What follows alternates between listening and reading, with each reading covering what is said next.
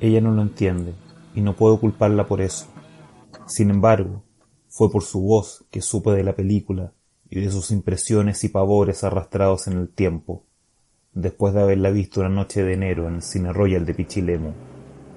No le parece bien dar tantas vueltas buscando un estacionamiento y pagando parquímetros municipales arreglados, esto mientras yo recorro todos y cada uno de los videoclubs mal ventilados de mi ciudad pueblo.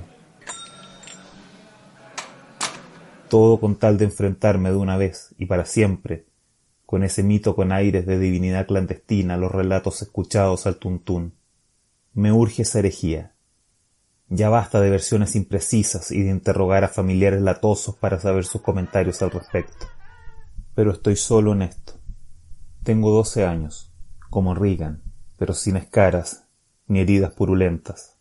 Ya a nadie le parece sensata mi fijación con ese deseo impertinente menos aún teniendo en cuenta el siguiente antecedente. Mi somnolencia al alza en clases. Comillas, tratar por abulia, como me clasificó una profesora jefe vía libreta de comunicaciones, por ver y volver a ver más de lo permitido. O a lo mejor yo estaba poseído bajo el poder del VHS. Pienso en los próximos estrenos de esa semana en Santiago, y que yo, por ubicación geográfica, edad y una serie de eventos injustos, no podré ver hasta varios años en un futuro cada vez más distímico en el tedio de la espera. Únicamente, y de milagro, logro encontrar la subvalorada tercera parte con George C. Scott. Pero no me sirve, ni siquiera la considero un consuelo. Soy un purista, pienso sin decirlo así. Una cruzada en solitario, convertida en una infamia y una deshonra y una mierda.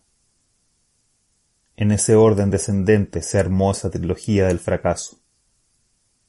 Linda Blair nunca vivió aquí. Soy yo quien necesita una purificación espiritual, y no Regan Teresa McNeil. Pienso, mientras subo derrotado al auto de vuelta a casa.